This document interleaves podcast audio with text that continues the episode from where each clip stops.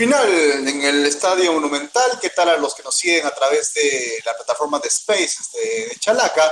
Triunfo de Universitario contundente, claro, sin cuestionamientos y sobre todo demostrando, eh, a ver, demostrando que el, equipo que mantiene base y pilar de planteles de, año, del año anterior siempre va a tener un recurso adicional para poder sostenerse en, competencia así, con esta claridad y, con este nivel sobre una San Martín que recién se está armando y que evidentemente le iba a costar, así que el 3 es totalmente justificado. Daniel Reategui en este space es para eh, darle un poco de forma a lo que ocurrió en este partido a través de la ficha de Chalaca. Daniel, cuéntame. Hola Aldo, buenas noches, buenas noches a los oyentes de Chalaca. Así es, este gran partido de Universitario se le complicó en el inicio, tuvo San Martín una chance de gol clara, eh, pero lamentablemente para los hinchas del conjunto santo no supieron o no pudieron aprovechar las, las, dos, las dos que tuvieron en realidad durante todo el partido, pero en momentos claves, mientras que Universitario no, no perdonó y bueno, el, el equipo crema impuso el mayor tiempo de trabajo del, equipo en sí, más allá de que haya debutado esta noche Álvaro Gutiérrez, y la mayor categoría de sus jugadores. Vamos con la pizarra 4-2-3-1 en ambas escuadras. Álvaro Gutiérrez, debutante en el cuadro crema, eh, partió por el 4-2-3-1 elemental, lógico, sea Gregorio Pérez, sea Manuel Barreto, creo que ese equipo no iba a cambiar. José Carballo en el arco, Aldo Corso, Federico Alonso, Neliño Quina y Nelson Cabanillas en la defensa, dos volantes de dos volantes mixtos de recuperación, Ángel Galletano y Gerson Barreto. Más adelante por derecha Joao Villamarín, en la volante creativa Piero Quispe y por izquierda Luis Urruti, dejando arriba a Alex Valera. Por su parte, el conjunto de la Universidad San Martín también repitió dibujo táctico 4-2-3-1. Martín Parra en el arco, Jervis Córdoba, Jack Zafra, Marcos Delgado y Sebastián Arante en defensa. En la volante central Juan Tueste y Axel Moyano. Más adelante Yamir Oliva, Axel Campos, y Alexis Rojas, bastante eh, cambiante en cuanto a lo posicional. Campos pasaba a la derecha, en ocasiones se lo hacía Oliva.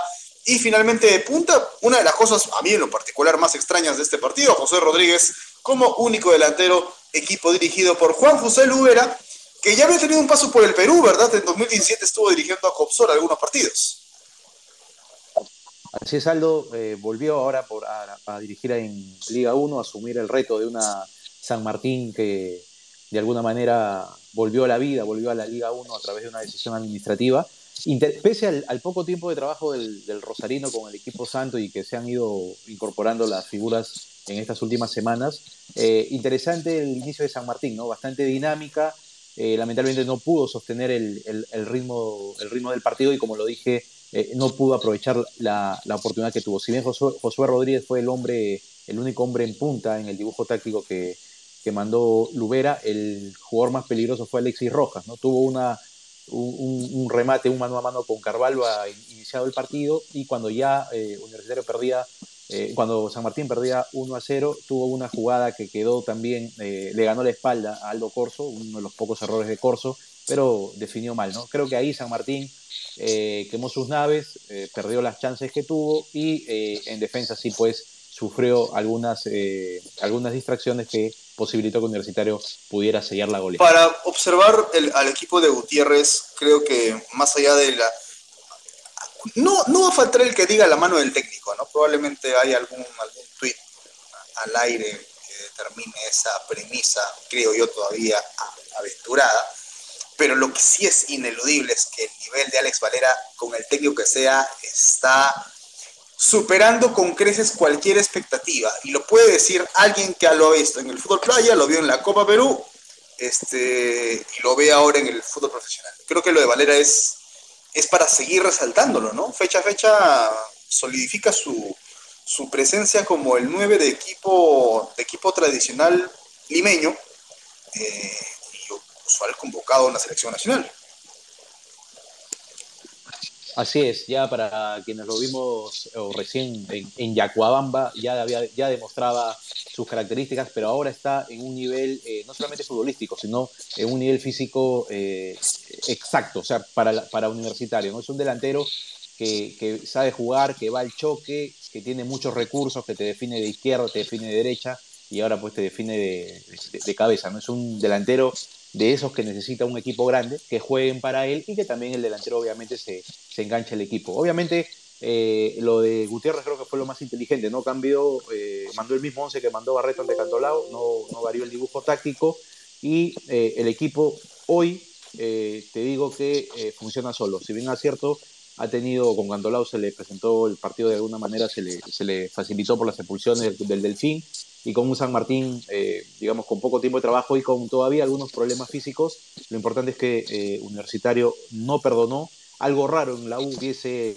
el torneo con dos goleadas eh, claras y sin recibir ningún gol en contra, ¿no? Lo que habla pues del buen trabajo que desde el año pasado hizo el Goyo y que bueno, han ido manteniendo Barreto y en estos pocos días Álvaro Gutiérrez. Sí, de acuerdo. Es sorprendente desde todo punto de vista porque, como lo dices, es poco usual que un club que cambia de técnico, sea cual sea el motivo, termine jugando este, este, de manera a este control remoto, ¿no? A esta manera ya como que prepautada, reprogramada. Y bueno, en todo caso, sería interesante saber cómo sostiene, no sé si será sostenible que el niño Quina siga siendo el goleador del cuadro crema, pero es lo que probablemente vaya, vaya a ocurrir, al menos en este tramo de torneo. Ya tiene tres tantos el, zaguero central por izquierda, el niño Minzum, así que sigue sumando estadísticas. En la segunda parte ingresaron a Alberto Quintero por Joao Marín, un cambio con aplausos.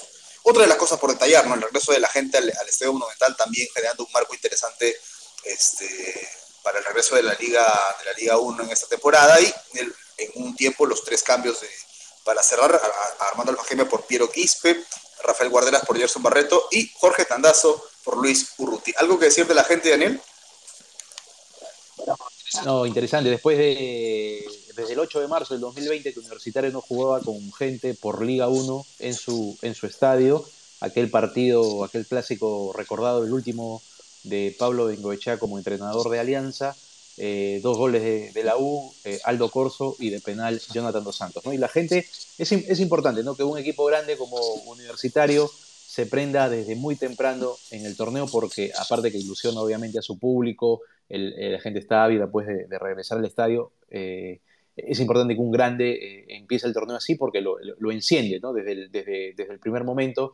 Y ojo que eh, en un torneo, digamos, de una rueda de la apertura, Universitario tiene que pues, asegurar esos partidos en teoría eh, ganables para no después, en, al final, cuando se hagan las cuentas, no, no, no dar por perdido estos puntos. ¿no?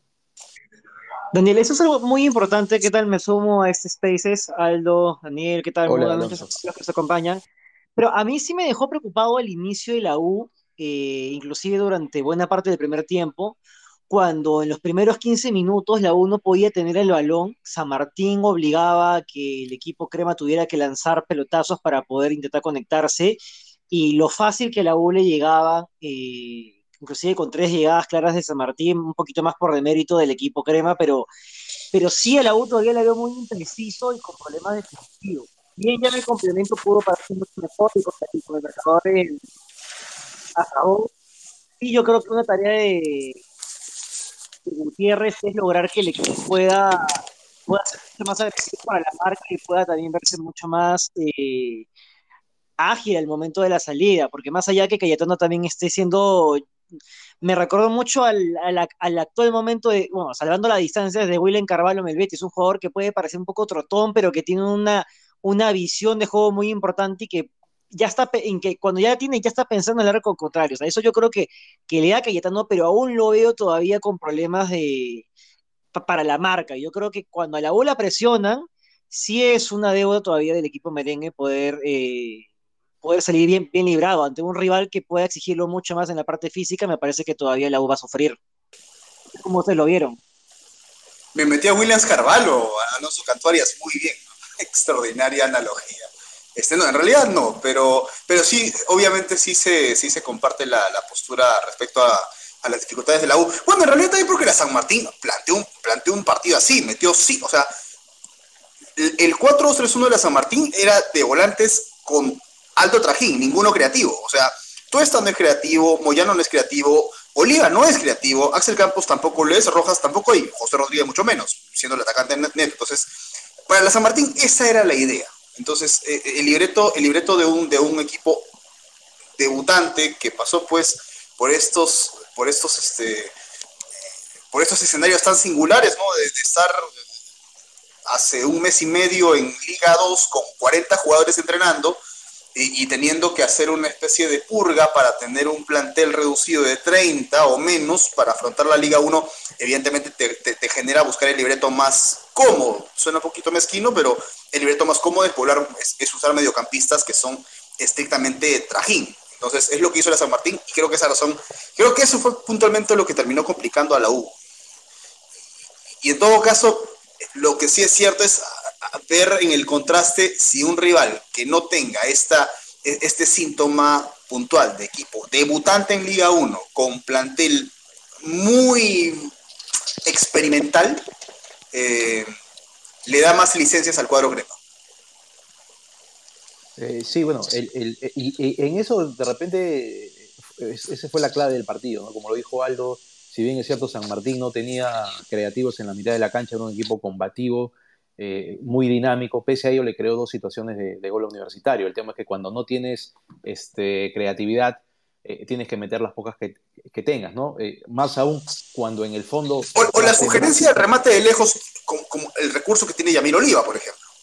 Ok, y más aún cuando muestras eh, las debilidades que mostró San Martín atrás, ¿no? O sea, el, arquero Martín Parra eh, estuvo muy dubitativo, más allá de que sacó una abajo, pero no, no en el gol de, en el gol de, el primer gol de Quina, no llegó a, cubrir la pelota, ¿no? La, pelota rebotó en el palo y, y, Quina aprovechó. Y hubo una jugada también que, digamos que la dejó picando por ahí, ¿no? Entonces, e, ese es el tema. A, diferencia de Universitario, que eh, mostró mucha eficacia arriba, cuando San Martín quiso eh, buscar el, empate en el segundo tiempo, se desacomodó atrás y Universitario tiene, como ya lo dijo Alonso, el pase largo de Cayetano, pero también la visión de Gerson Barreto, un jugador que eh, me parece que ha recuperado su nivel, el, nivel, digamos, que mostraba, un nivel de una, hacer una rueda de auxilio universitario, porque es un jugador que marca, pero que también este, apoya en el ataque, que también se sabe desdoblar. Eh, le metió un pase espectacular a, a, Valera, que fue al final pues, el capo de la jornada. ¿no? Y ahí también, este, Daniel, complementando un poco, otra vez las, de los que hicieron un buen partido en, la U, me gustaron mucho Quispe y Cabanillas con el despliegue físico que tuvieron ambos, sobre todo Quispe en el primer tiempo, que, que fue junto a Urruti los más claros con el balón, quitando a Valera. Y esto es algo que quizás pueda ser una característica del equipo Gutiérrez, que bueno, ya él lo había dicho cuando era técnico nacional, que con él de los jugadores tenían que correr todo el partido y meter, y yo creo que también eso es algo que, que los hinchas va a ilusionar bastante, y sí se vio un despliegue de, de jugadores que quizás uno pueda pensar que no tienen como característica eh, eh, la velocidad, el trajín, y a mí me sorprendió ver a un Quispe comiéndose toda, toda la cancha. Eso también yo lo quiero resaltar. Alonso, una pregunta antes de, cerrar el Spaces y pasar al campo del partido, y también se lo pregunto a Daniel. Eh, hablando justo de Quispe, porque Cabanillas es indiscutiblemente el lateral izquierdo de la U y ahí no hay nadie que le compita. Eh, Hernán Novik va a regresar, o sea, va a volver a entrar en competencia. ¿Ese trajín de Piero, de Piero Quispe lo pone en, verdadera competencia con Novik o sienten que el 10 de la U va a entrar inmediatamente, esté listo para jugar? No, yo creo que no va a entrar inmediatamente. Eh, yo, yo creo que igual ahorita el titular es Quispe, pero a mí sí me gustaría en algún momento poder ver tanto a Novi como a Quispe y me ilusiono mucho más que... ¿Dónde cada uno? El 4-3-1, ah, Quispe juega de 10 y Novi va a jugar de 10. No, claro, pero es que a eso iba. O sea, con el trajín que está, mostrando Quispe, a mí me ilusionaría verlo como eh, como volante mixto, quizás en la posición de Barreto. Y justamente que pueda tener, eh, tener una mayor asociación con Novik, porque también a la U, la U necesita generar juego, y, eso es algo que habría que probar, pero hoy por hoy en el dibujo táctico del equipo para mí el titular es Quispe, y Novik va a tener que regresar y va a tener que hacer méritos para poder en todo caso gatarse el titularato. Eh, bueno, la, la, chance para que juegue Novik, que es un jugador que también este, las lesiones lo, vienen persiguiendo y como dice Alonso, el titular hoy es Quispe. En el partido contra Cantolao, Quispe por momentos se tiró por el lado izquierdo, ¿no? O sea, eh, a, la habilidad natural que tiene Quispe, ahora pedido de, Gutiérrez o exigencia de Gutiérrez le ha agregado o le agrega eh, mayor dinámica. Entonces, si eh, de repente le queremos hacer un espacio a Novik, podría jugar detrás de Valera y Quispe fácilmente podría arreglársela jugando por, eh, por algún lado, sea por izquierda o por derecha, porque bueno, tiene la habilidad, de un jugador habilidoso, obviamente no es, de repente Novik es más técnico, Novik le pega más de afuera, pero un jugador habilidoso tiene espacio en, cualquier equipo, y en este equipo de la U, como dices, si tenemos a un 9 que, digamos, se presta a jugar, que, que también va al choque, necesita pues jugadores que puedan eh, desequilibrar atrás de él y, servirle la pelota, ¿no? Valera es un jugador que te marca muy bien, muy bien el pase y en eso eh, creo que facilita aún mucho más la labor de los creativos en universitario. Correcto, entonces, Alonso, me pareció que querías intervenir. Perfecto, vamos entonces a, vamos a cerrar el Spaces con el capo del partido, eh, Daniel Reategui en tus manos encomiendo los puntajes de la ficha. Cuéntame, ¿qué, qué, determinó tu, tu, eh, análisis crítico y a veces eh, bastante mm, cuestionado, cuestionado, un poquito hater como el de Alonso? ¿Qué, me dicen tus puntajes? Eh, a ver, el, capo fue Valera, si bien es cierto, en el Niño Quina, el Niño Quina marcó dos goles, pero digamos Valera fue el jugador más importante de, porque le dio a Universitario esa posibilidad, digamos, de llegar hasta el fondo. El gol que marca Valera, el, segundo del Universitario, el que liquida el partido, creo yo, porque San Martín le había salido respondón. Minutos antes eh, le habían anulado un gol a, San Martín por mano de, por mano de Ampuero, pasó algunos, eh, algunos sustos universitario. El segundo define todo el partido, ¿no? Y es un, es un gol pues, de un delantero que te dice, ponla ahí, y va y le gana, le, gana la pelota al arquero Parra. Eh, nosotros lo, hemos marcado con 16 a Alex Valera.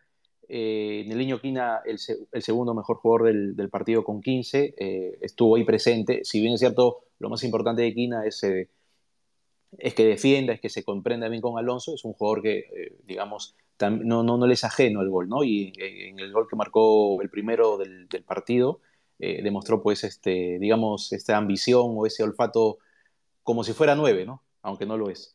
En ese sentido, Valera es un jugador que, como lo dije, está eh, físicamente, está creo que en un muy buen momento, está muy motivado por también su buen presente en la selección nacional y yo creo que le va a servir, le va a sumar mucho a Universitario. ¿no?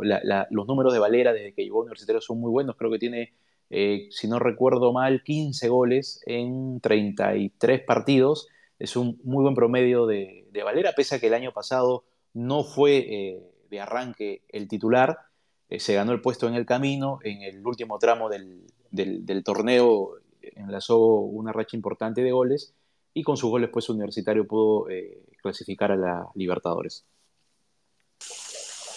Correcto, entonces este fue el Spaces del triunfo de la goleada contundente de Universitario sobre la Universidad San Martín por 3 a 0, doblete de Niño y uno de Alex Valera. Así que gracias a la gente que nos acompañó en esta eh, entrega a través de Chalac.